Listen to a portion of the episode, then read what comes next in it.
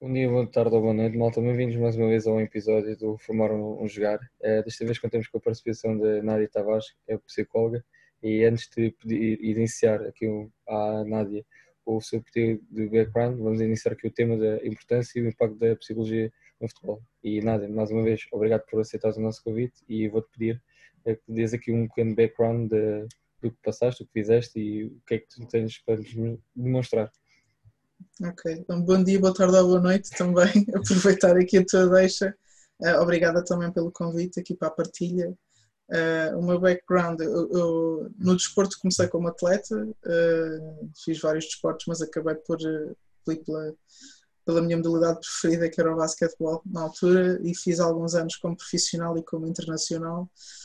infelizmente deixei um bocado cedo por causa de uma lesão, e quando lesionei já estava a estudar psicologia na altura, não pensava muito em ir para a psicologia de desporto na altura, achei que me ia cansar um bocadinho tanto de desporto, mas pronto, ainda mais com, com a lesão e tendo deixado o desporto, acabou por ser o que fazia mais sentido para, para a minha carreira profissional, no caso. Uh, na área da psicologia do desporto, uh, as minhas duas vertentes é psicologia do desporto e performance e o coaching trabalhar com atletas, com treinadores, com equipas, neste caso em clube também, em contexto de clube, já trabalhei na Federação de Basquete também, com seleções nacionais e centros de treino, ou seja, em contextos de, de academia. Eu tenho trabalhado muito em contextos de academia, em contextos de, de, dos atletas saírem de casa para virem viver para os sítios onde, onde treinam, uh, o que acaba pela vida deles rodar muito à volta do desporto e às vezes causar alguns desequilíbrios noutras áreas também, que isso é preciso ter algum apoio, mas também atletas que se dedicam tanto ao desporto que acabam por estar sempre numa vertente de alto rendimento e de alta competição, que é também muito interessante e é uma coisa que me interessa muito.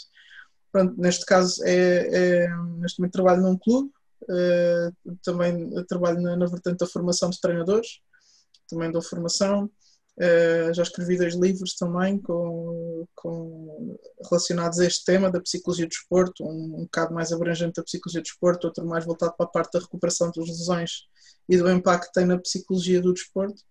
E pronto, e neste momento tenho também um, um meu próprio projeto que é Dream Achieve, onde o objetivo principal é partilha, simplesmente. Não tem uh, segundo as intenções, apesar de outras coisas depois começarem a acontecer a partir daí o objetivo é partilha. Eh, durante quatro anos estive só eu a partilhar psicologia do desporto e neste momento estou eu, eh, está o Júlio Soares da nutrição, está o Guilherme Barreto com a parte da fisioterapia e osteopatia e está o Pedro Cardoso com a parte da preparação física. Portanto, formamos uma equipa multidisciplinar de partilha de conteúdo. Esse é o nosso objetivo principal. Não só de partilha de conteúdo das nossas áreas, mas das nossas áreas em conjunto. Fantástico, acho que tem tudo para dar êxito e acho que é sempre bom partilharmos aquilo que nós sabemos e ainda mais numa área tão uh, vasta e neste caso também com docentes muito capacitados. Agora iniciando aqui o nosso diálogo, uh, Nádia, a minha, minha primeira pergunta vai um bocadinho de qual é o, a questão, ou neste caso, qual é tão importante trabalhar e desenvolver estas questões mentais em todos os intervenientes do futebol? Eh, eu não percebi o início da tua pergunta, podes repetir? É, o quão importante é, é trabalhar ou desenvolver as questões de, mentais do, dos intervenientes de futebol. Ok. Assim, uh, quão importante é? Uh, todos somos pessoas primeiro, antes de ser atletas, antes de ser treinadores, antes de ser profissionais, nós somos pessoas. Uh, e a pessoa é complexa, o ser humano é complexo, tem pensamentos, tem emoções, tem interpretações, tem frustrações, tem objetivos, tem expectativas um, então, onde há pessoas é sempre importante trabalhar a psicologia.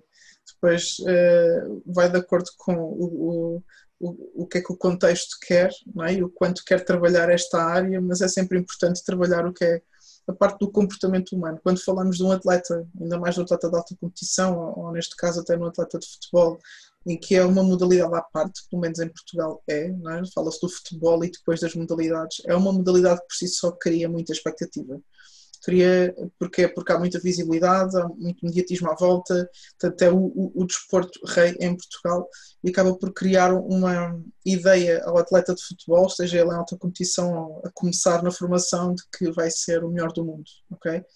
E às vezes gerir isto é complicado, porque ao mesmo tempo que nós queremos que os atletas acreditem, também temos que saber gerir a expectativa dele não conseguir. Temos que andar ali entre o ok, acredita, mas ao mesmo tempo está preparado para não acontecer porque é mesmo muito difícil.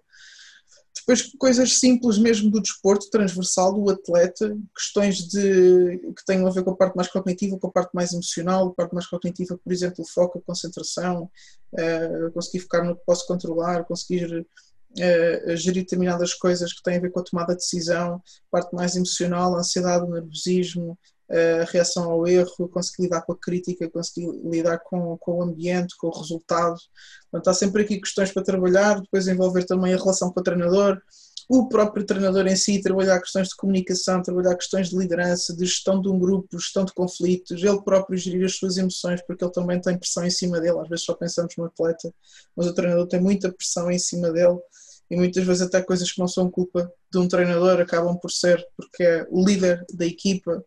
Uh, temos outros agentes que também podem usufruir da parte da psicologia do esporte, eu cá estava a falar do, do, livro que tenho relativamente à parte psicológica das lesões, portanto há todo um acompanhamento para fazer na recuperação, entre aspas, psicológica do atleta que se lesiona uh, e acho que fisioterapeutas e médicos, enfermeiros, pessoas que fazem parte da recuperação desse atleta podem usufruir muito de ter ferramentas da psicologia para conseguir manter o atleta focado, motivado, com objetivos, a sentir que na mesma está a evoluir, mas de forma diferente porque está algo condicionado, não é? Podemos também trabalhar com a nutrição, no é? componente do comportamento alimentar, o que tenha mais a ver com a parte da psicologia da alimentação e não tanto do plano e de saber o que comer, não é? da estratégia da alimentação ou da alimentação intencional, como eu costumo dizer. Portanto, temos aqui várias vertentes do futebol em que podemos usufruir daquilo que é o comportamento humano, não é? Nós percebemos que, não só no futebol, mas em qualquer desporto, quando um atleta quer passar da formação para a alta competição para profissional. Se ele está a pensar em tornar-se profissional numa idade em que é para passar para profissional, é porque ainda tem hipóteses. Então, se ainda tem hipóteses, é porque provavelmente tem, provavelmente, digo provavelmente, nem todos, alguns andam alucinados, mas provavelmente é bom, não é? Sabe fazer alguma coisa, uhum. tem alguma capacidade. O que faz a diferença do bom para o excelente é a parte mental, ok? Obviamente que há outros detalhes como descanso, a parte física, muitas coisas que fazem diferença para um atleta se tornar profissional, mas na minha opinião a base de o atleta começar a ter um trabalho físico diferente, ser mais disciplinado nas suas horas de sono, na sua alimentação, isto vem tudo a parte comportamental do atleta ter a capacidade de ser disciplinado ao longo do tempo para um determinado objetivo que sabe que não vai ser já, para uma recompensa que não vai ser já, ok? E estas coisas todas da parte da psicologia, confiança, motivação, disciplina, foco, concentração, a gestão da frustração, gestão de sucesso, gestão de insucesso, tudo isto é, é, é, treinável, é trabalhável. Eu acho que existe um mito muito grande ainda que já vai sendo desfeito uh, por todos os colegas da psicologia do desporto, de que a componente psicológica não é treinável, que a pessoa se é assim é assim. Se a pessoa é ansiosa é porque é ansiosa, se a pessoa é teimosa é porque é teimosa, se a pessoa é indisciplinada é porque é indisciplinada. E na verdade, da mesma forma que eu treino para os meus músculos crescerem para me tornar mais rápido, para me tornar mais ágil, também treino para me tornar mais tranquilo, mais focado, mais disciplinado, mais motivado. Estas coisas também se treinam. Um, ehm, desta forma, torna-se imprescindível que, paralelamente ao trabalho físico, tático e técnico, se trabalhe também as questões mentais, comportamentais e humanas, de onde nascem todos os outros comportamentos para todas as outras áreas técnica, tática certo. e física. Por causa, houve aí pormenores que a Nádia disse que fiquei muito impressionado, nomeadamente a nutrição. Não sabia que a psicologia estava ligada diretamente à nutrição.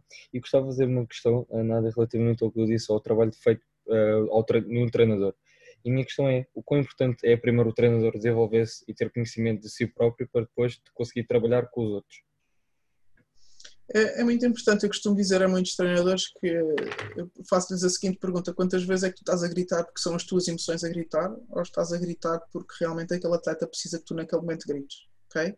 Fazer esta distinção é, é crucial, porque às vezes eu estou a gritar porque estou eu irritada ou porque estou eu chateada e frustrada com alguma coisa e está muito longe daquilo que o atleta precisa daquilo que eu estou a fazer com ele naquele momento. São as minhas emoções que estão a ditar o que eu estou a fazer. Para isto, obviamente, que o treinador convém que se conheça, que se saiba gerir para conseguir gerir o outro.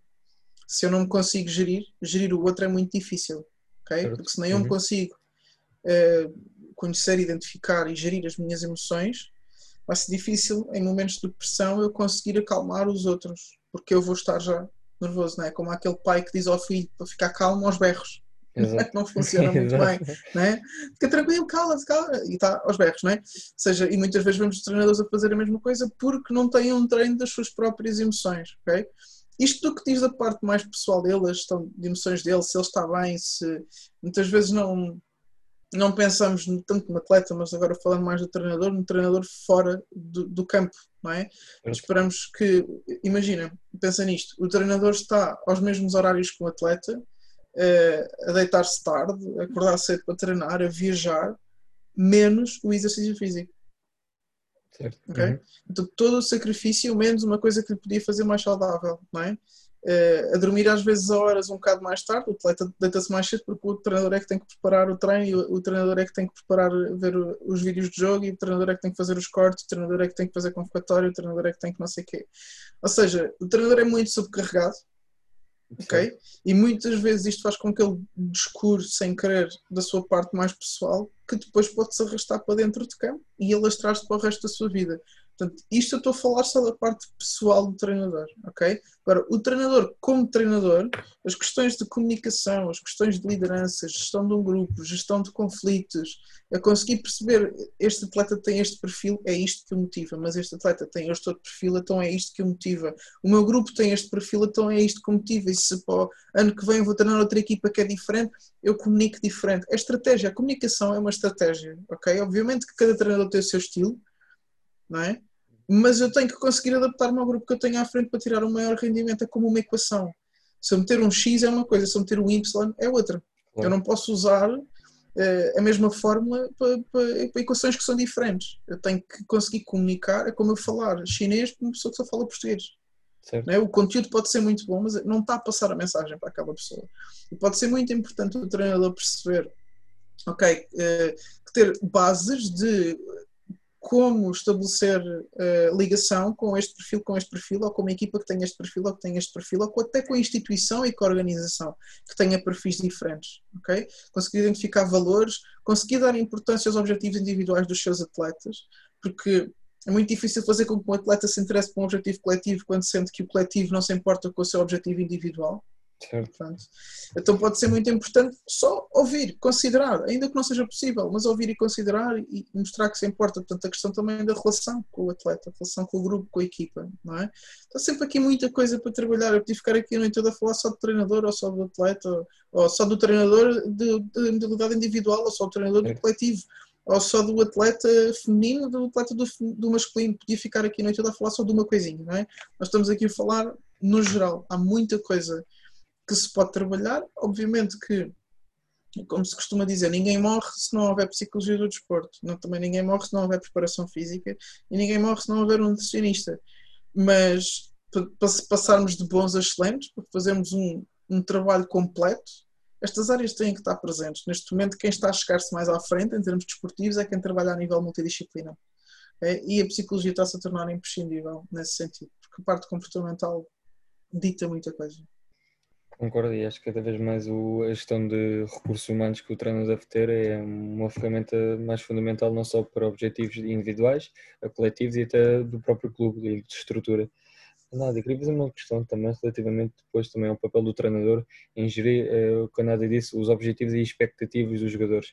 Porque chegamos a uma, eh, a uma parte de meia idade em que os miúdos estão a fazer aquela tra possível transição de, de federados, ou neste caso amadores, ou formação para o profissional e essa transição por vezes é, é, mais difícil para não só para os atletas, mas também para os treinadores que ajudam ali a gerir depois as tais expectativas. Quais é são algumas das ferramentas que o treinador, sem grande conhecimento, sem grandes utensílios, pode fazer para tentar controlar esta, estas expectativas? Vou dizer uma coisa só, uma estratégia que eu acho que é super importante e que se começarmos por aí já temos meio caminho andado. Quando nós falamos de expectativas, eu nem, nem gosto que as pessoas tenham expectativas, mas é impossível não termos, não é? É impossível se não tivermos, nós tivermos uma, uma grande oportunidade amanhã, não irmos dormir a pensar nas coisas maravilhosas que podem acontecer com essa oportunidade, ou até nas coisas terríveis que podem acontecer com essa oportunidade, não é? Ou seja, uma expectativa é uma coisa que eu quero que aconteça, mas que não posso controlar. Ok? Certo. Então, uma estratégia simples é eu focar-me em objetivos em vez de expectativas e objetivos que eu possa controlar. Certo. Ok? Qual é que é a expectativa de um jogador que está quase a chegar a profissional? Assinar um contrato, ser contratado por uma equipa, ir para fora, ir para a seleção, coisas que ele não pode controlar porque depende de alguém o chamar, de alguém o ver, de alguém o contratar, de haver dinheiro, de haver condições, de haver um lugar vago para a posição que ele joga, etc, etc. O que é que é diferente esta expectativa de objetivos? Okay, objetivos o que é que é? O que é que eu preciso de evoluir? O que é que eu tenho que melhorar? O que é que ainda são as minhas fraquezas? O que é que eu posso investir mais nos meus pontos fortes? Coisas que, independentemente do que aconteça à minha volta, eu posso fazer.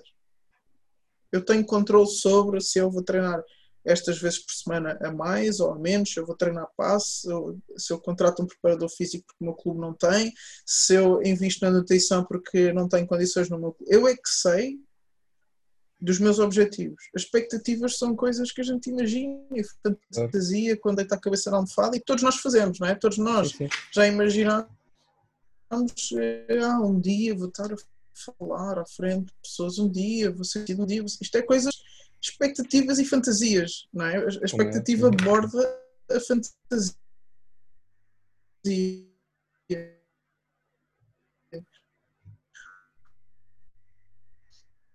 nós queremos o quê? Perspectiva que não posso falar de, inclusivamente motivação vai ser muito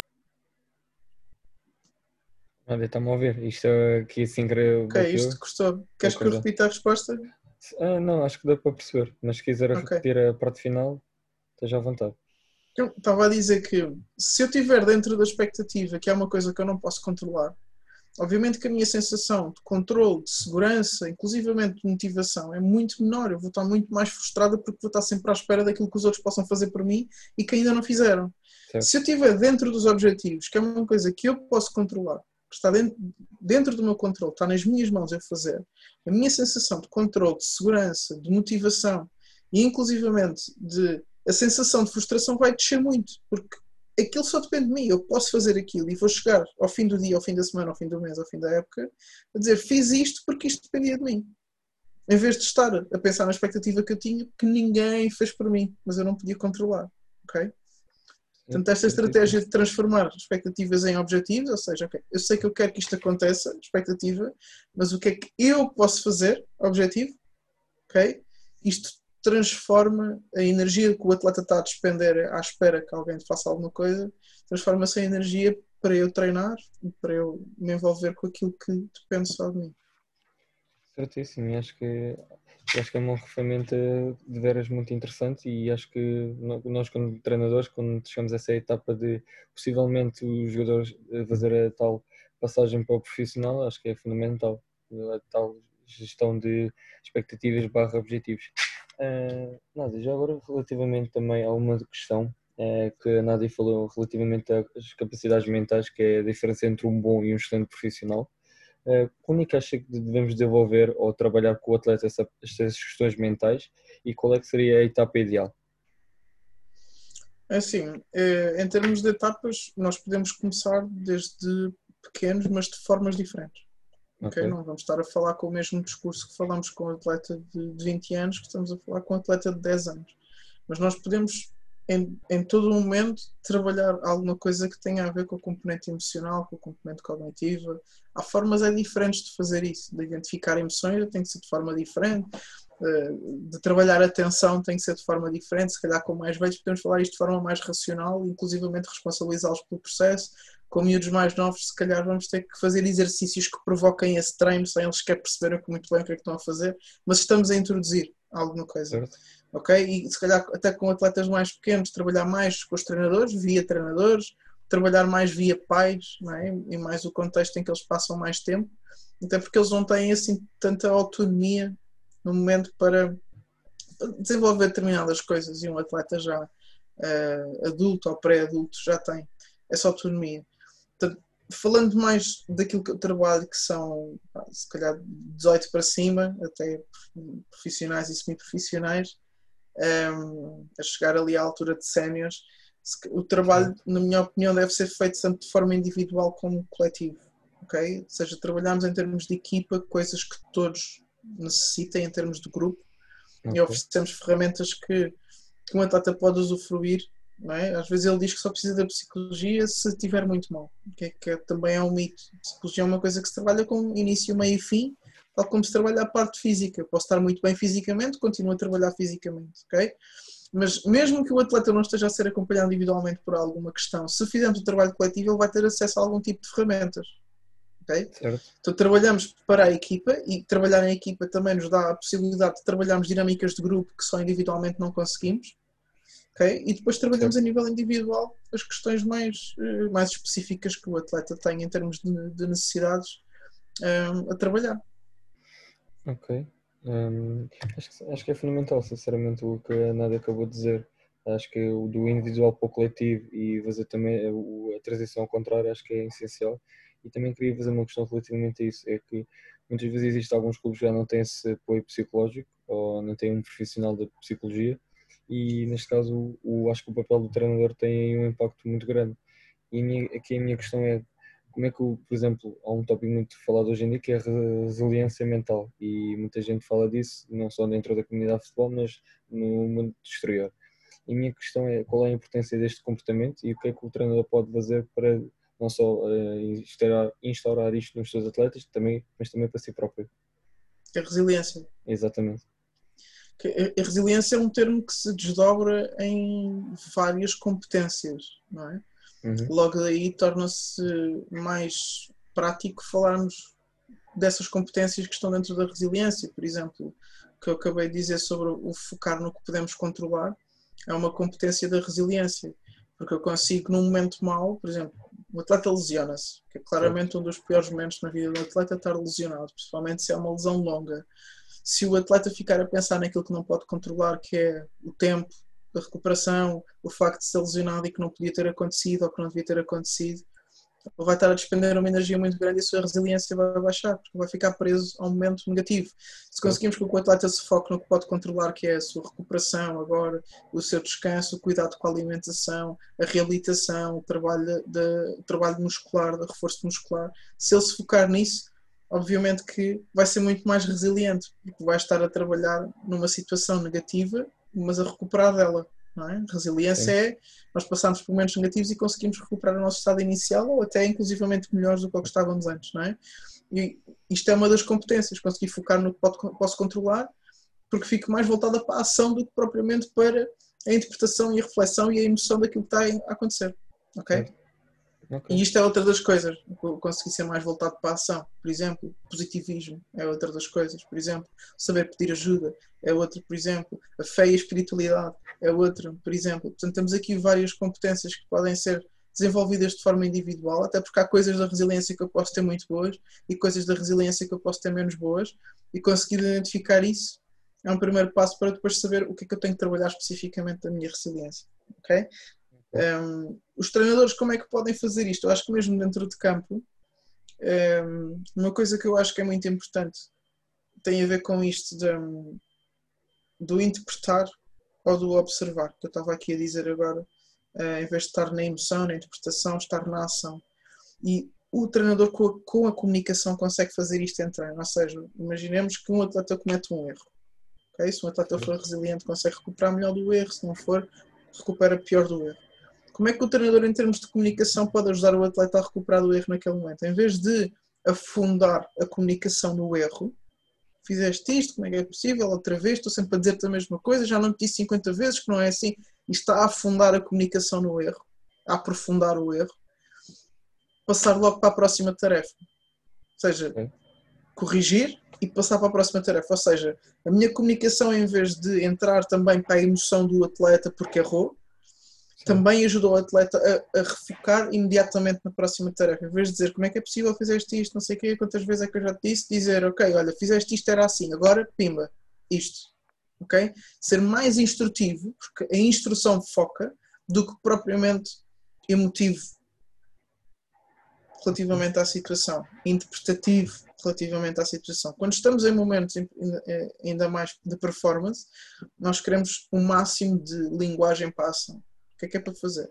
Como é que tens que fazer? Qual é a próxima tarefa? Onde é que tens que estar? O que é que tens que melhorar? coisas com, em vez de porquê é que estás a fazer isto? Como é que é possível? Quantas vezes é que eu já te disse que não deve, em vez de ir para isto, ok? É, então conseguimos como treinadores tornar os atletas mais resilientes quando conseguimos entre aspas, entre muitas, muitas, muitas aspas, ignorar o erro.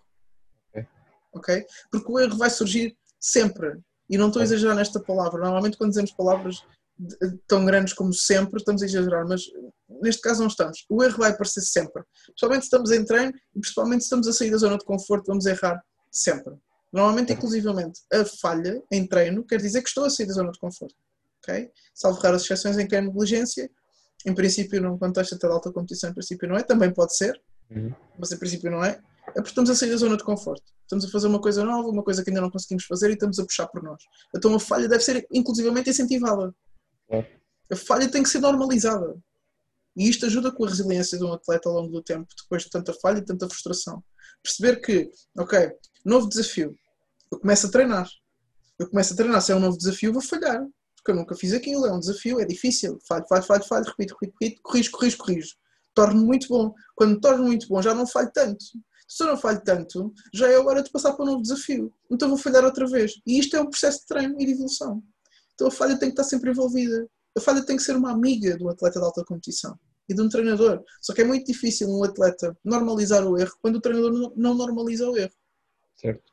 Ok? Então é nisto que o treinador pode ajudar. Normalizar a falha. Ok? Olha, não, não, queria falar também agora uma questão que tu falaste e mencionaste bem, que é a questão da comunicação. E queria falar como é que isso está relacionado diretamente com o trabalho que o treinador deve ter para desenvolver a sua comunicação e depois precisa só transmitir não só a informação que pretende para a sua equipa, mas como é que ele consegue relacionar a comunicação, independentemente do indivíduo, mas relacionar essa comunicação que seja efetiva, eh, específica, eh, cl- clara e que a mensagem seja claramente transmitida como é que podemos ter essa comunicação, como é que podemos trabalhar e qual é o benefício disso.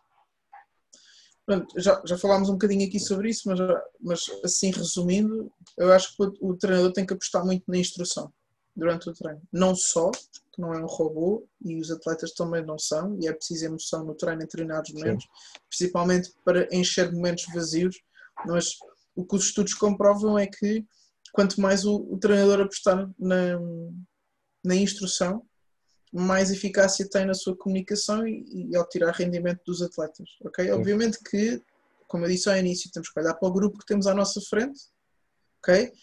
E perceber se isto faz sentido, ok? Mas de forma muito geral, é trabalhar muito mais na instrução do que propriamente na, na emoção, na reprimenda e inclusivamente no elogio, ok? Ok. Porque, vamos imaginar, um, um atleta que festeja, ok? Qualquer Uhum. coisa que acabou de fazer de bom, está a perder tanto foco como um atleta que baixa os braços quando erra, Certo. ok? Se for ver um, um treino de basquete, no- no- ver um treino de basquete ou um jogo de basquete e um atleta acaba de marcar um triplo e olha para a bancada para festejar, Uhum. não é uma emoção negativa, mas acabou de perder o foco. Certo. ok? E isto em alguns contextos funciona, por exemplo, na NBA funciona, porque a NBA, além do desporto, é um espetáculo e Uhum. funciona e faz parte. Noutros contextos não funciona. Porque assim Sim. que a bola entrou já se está a fazer contra-ataque e isto faz. Ou seja, é uma emoção positiva, mas fez o atleta perder o foco, Certo. ok? Uhum. Da mesma forma que quando ele leva um triplo na cara, ok? E baixa os braços, está a perder tempo de contra-ataque também, Certo. ok? Uhum. Portanto, no futebol é a mesma coisa. No futebol, por acaso, temos tempo para festejar o gol, mas se eu recebo um elogio, eu também, também há emoções ali. E não quer dizer que não se possa fazer, mas às vezes é um erro pensar que se deve substituir a reprimenda totalmente por elogios. Eu não posso passar um treino todo a elogiar. Primeiro porque o meu elogio vai perder sentido, vai perder Sentido, significado, uhum. porque eu estou sempre a elogiar toda a gente, não é? É tudo a zero euros, não é? Então Claro. acaba por perder o valor. Como também mexe um bocado mexe com as emoções do atleta. Então, o que, o que se quer do atleta é. Há um livro que se chama Inner Game of Tennis e o autor fala, fala sobre este, este exemplo. Estão dois jogadores a jogar ténis. Bola para cá, bola para lá, bola para cá, bola para cá. A bola vai para fora. Certo. Há um dos atletas que festeja, há outro dos atletas que fica chateado, parte a raquete, não sei, alguma coisa. é? Então cada um tem a sua reação. Certo. Não queremos nenhuma nem outra, queremos a reação que o árbitro tem. Bola fora. Ok. ok? Se o meu objetivo é que a bola fosse dentro, mas a bola foi fora, eu agora tenho que ver o que é que eu tenho que fazer para meter a bola dentro. Eu não tenho que interpretar de forma explosivamente positiva nem explosivamente negativa para não perder o, para não perder o foco. Ao máximo, estar no meu foco ao máximo. Ok, errei. Errei não é bem um erro. É a bola foi fora, eu quero a bola dentro. A bola foi por cima, eu quero a bola por baixo. A bola foi curta, eu quero que a bola vá longa. E isto permite-me que eu esteja cada vez mais focada. Volto a dizer, não é preciso estar 100% do tempo neste modo, porque é cansativo e nem sequer é humano, ok? Mas quanto mais disto conseguimos fazer, melhor, ok? Um, um, uma vez o Kobe Bryant foi fazer uma palestra a uma universidade e um, o entrevistador perguntou-lhe sobre porque é que ele gostava tanto de mindfulness, que sabiam que ele gostava de mindfulness e porquê, e que notavam que ele realmente consegue permanecer num estado muito calmo durante os jogos, que parece estar noutro sítio. E ele disse que o que lhe chamou a atenção primeiro do mindfulness foi ver o Chicago Bulls a jogar, uhum. na altura do Phil Jackson, que, se, que, eles na altura faziam mindfulness, tinham um, um treinador de mindfulness, se é que se pode chamar assim, e ele, a ele entregava, intrigava-lhe ao Kobe Bryant olhar para esta equipa e tivessem a perder por 20, a ganhar por 20 ou empatar, tinham o mesmo comportamento. Ok.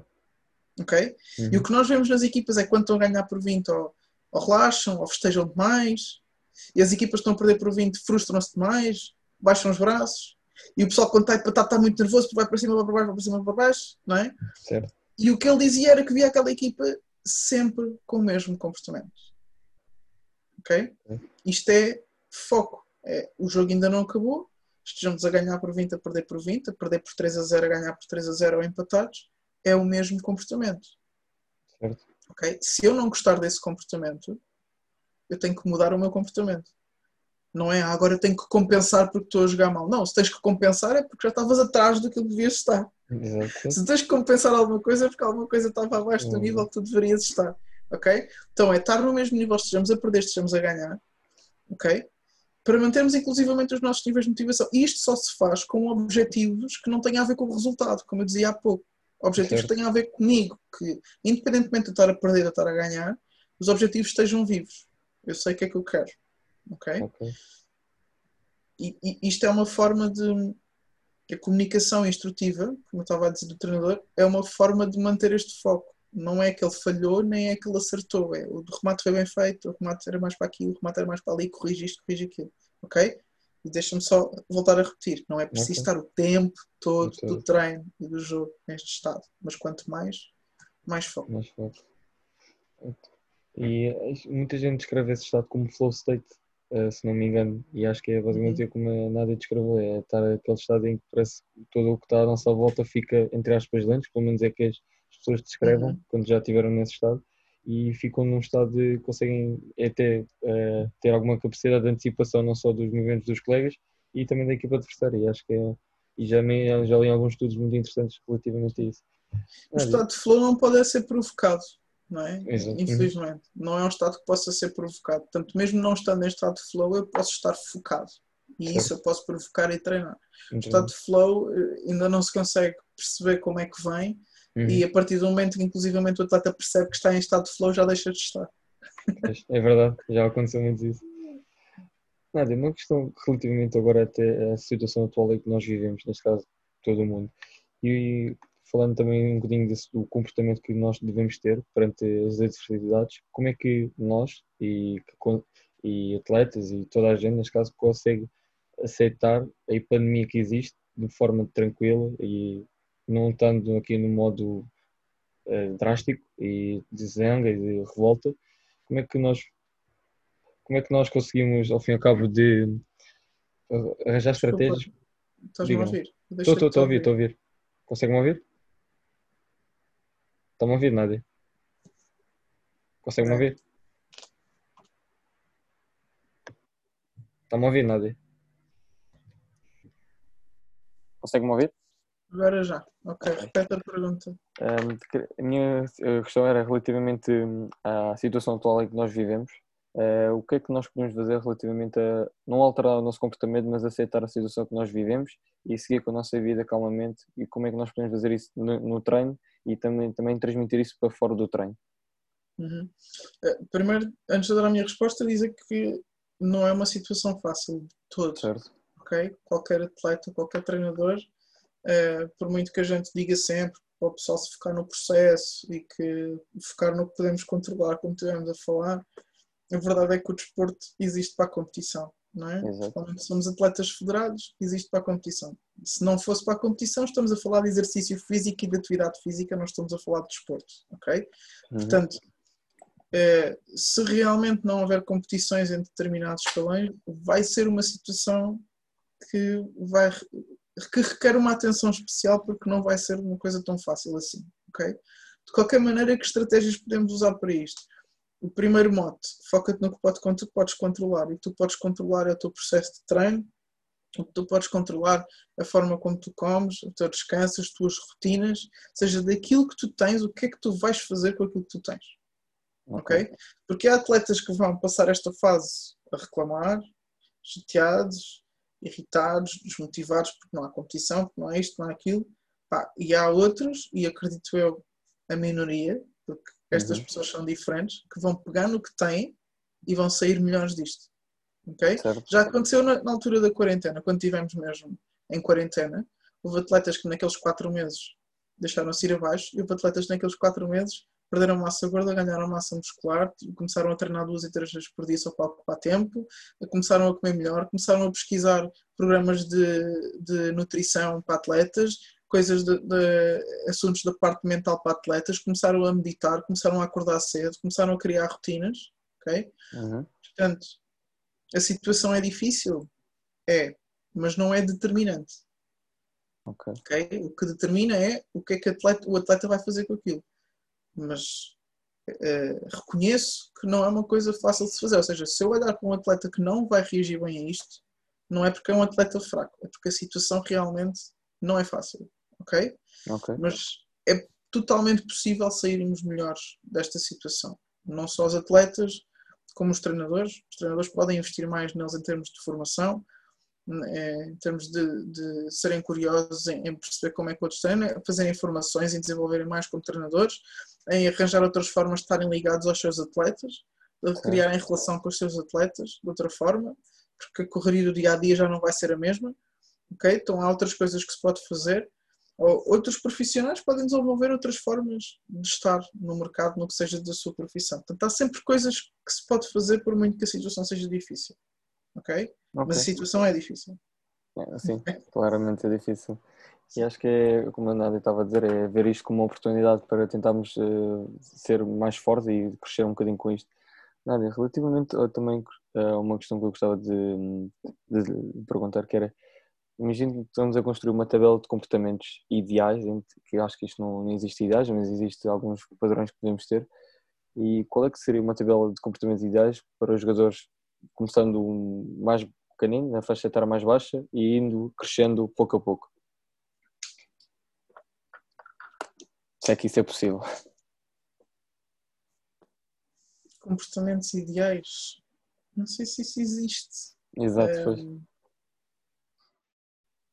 Não sei se isso existe. Uh, podem existir comportamentos e competências que sejam mais favoráveis à construção de um atleta. Ok. uh, e ao bem-estar, deixamos o rendimento esportivo. Ok. Um, ehm, mas fazer-te uma lista, isto vai depender muito de objetivos, de contextos, de fases de vida. Uh, posso dar um exemplo. Okay. Um atleta que tenha uh, eh, 20 anos, certo. ok? Uh, fazer ginásio quase que diariamente, a treinar diário num contexto que seja uh, que seja de alta competição, uh, se calhar nem sequer ainda tem, não é casado, não tem filhos, por exemplo, então o foco está totalmente dentro do desporto. Se vamos falar com um atleta de 32, que é pai, okay. é casado, a sua componente física já não funciona da mesma forma. Se calhar, em vez de eu querer que ele vá todos os dias ao ginásio e que faça bidiários, vou ter que fazer uma gestão diferente com o atleta Okay? ok? Se calhar de vez em quando vou ter que lhe dar tempo com a família porque senão ele não vai estar bem. Certo. Não é?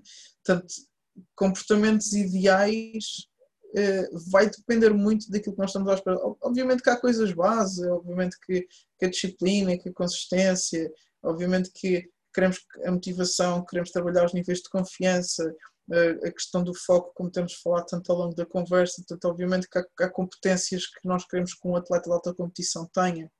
Certo. Um, ainda assim vai sempre depender muito das necessidades do atleta, aquilo que nós vamos trabalhar com ele, as necessidades do contexto, daquilo que o contexto está a pedir daquele atleta naquele momento certo. e da fase, inclusivamente, da carreira dele. Não é?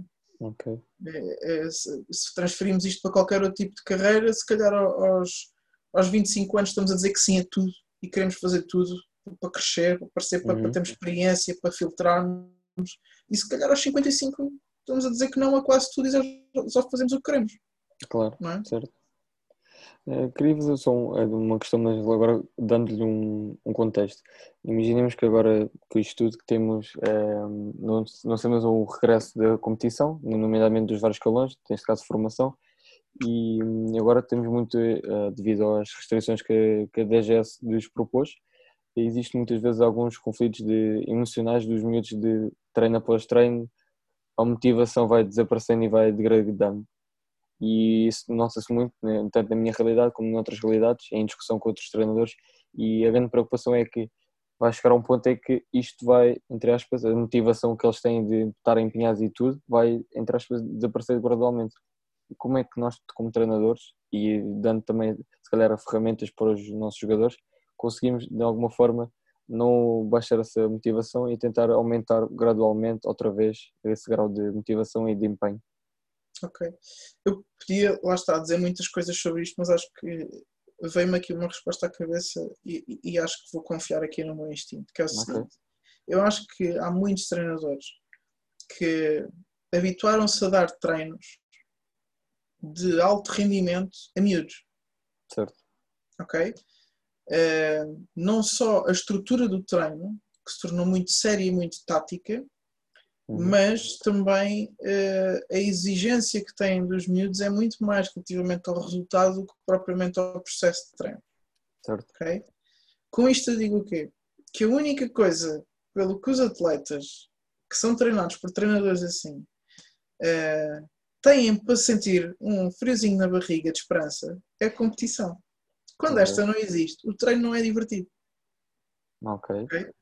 Então, uma coisa que os treinadores podem fazer, se calhar, é revisitar as bases do treino e tornarem o treino divertido, principalmente se estão a treinar miúdos. Ok. okay? Envolver mais, ou seja, começar logo com, com mais competição interna, fazer mais uhum. jogo, menos tática, parar menos, deixá-los ser mais intuitivos, atirarem-se para o chão, uh, fazer mais jogos, inclusivamente não só jogos de futebol, mas jogos, jogos, jogos mesmo, sim, sim, sim. lúdicos, dentro do treino, que sejam coisas transferíveis, ou seja, coisas transferíveis para depois o jogo de futebol, mas que sejam coisas que os muitos possam divertir, que se possam. E quando eu digo divertir, não é palhaçada, ok? Uhum. Eu posso me divertir a fazer uma coisa muito bem feita. Claro. É? Para mim é muito mais divertido fazer uma coisa bem feita que mal feita.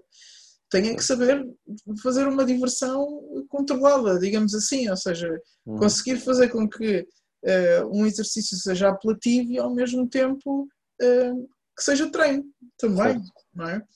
Agora, eu não, não, não eu consigo compreender um miúdo de 15 anos ou de 16 ou de 14 que tenha começado a jogar futebol, porque quando jogou na rua e pôde fazer um monte de coisas, achou espetacular e quis começar a treinar futebol. E depois, quando vai treinar futebol, é exatamente o contrário de diversão. Exato.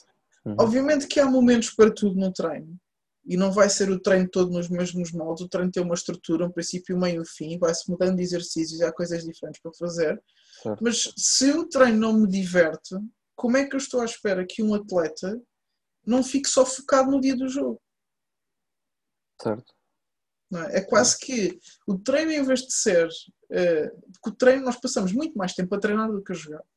Não é? Pelo menos neste contexto, é, é, isso que acontece. Há outros contextos que, se calhar, joga-se tanto como se treina ou joga-se mais do que o que se treina. Outros contextos, outros campeonatos, até outras modalidades.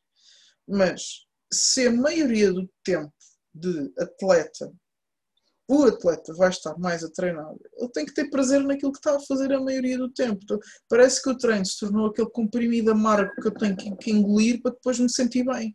Certo. É, é o aspegic. Sabes o que é aspegic? Aspegic era uma cena que a minha mãe me dava quando eu era pequena, que era um pó que se punha na água quando eu estava com gripe, que ele okay. sabia mal como tudo, mas no dia a seguir eu estava bem. Parece que é isso, tipo, treino é, é o aspegic que eu tenho que tomar para poder jogar ao fim de semana. Só que agora vou tomar aspegic sem, sem passar a gripe, porque não há uhum. competição. Certo. Okay? Então nós temos que tornar o treino um bocado mais divertido. Ok. Volto a dizer, divertido não é palhaçada. É, é sermos inteligentes, olharmos para os atletas que temos à nossa frente, mais uma vez. E se os atletas são crianças, é? Uhum. Ainda mais que hoje a maturidade está-se a, demorar mais tempo a atingir. Os atletas que temos à nossa, à nossa frente são crianças que gostam de bola, ainda por cima. Eu não posso fazer um treino de uma hora e meia com uma bola em que um terço da equipa está de fora à espera de chegar a sua vez.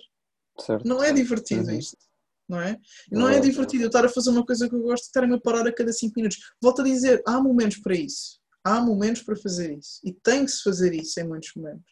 Mas se for só isto, eu posso dar as estratégias todas de motivação intrínseca que não vai resultar. O treino tem que ser minimamente prazeroso. É verdade, acho que agora acima de tudo o treino tem de ser é, com prazer e os miúdos terem, ter a satisfação é, nisso e no treino. É, Nádia, quero agradecer mais uma vez o, o, estar aqui presente, a partilhar a sua aprendizagem, as suas lições e acho que tanto eu como toda a gente depois vai nos ouvir, acho que vão tirar algumas relações muito engraçadas, não só daquilo que podemos utilizar, como aquilo que aprendemos aqui, mas também alguns pensamentos que podemos ter relativamente a que aprendemos aqui. Mais uma vez, obrigado, Nádia. Obrigado, eu. Até à próxima. Até à próxima.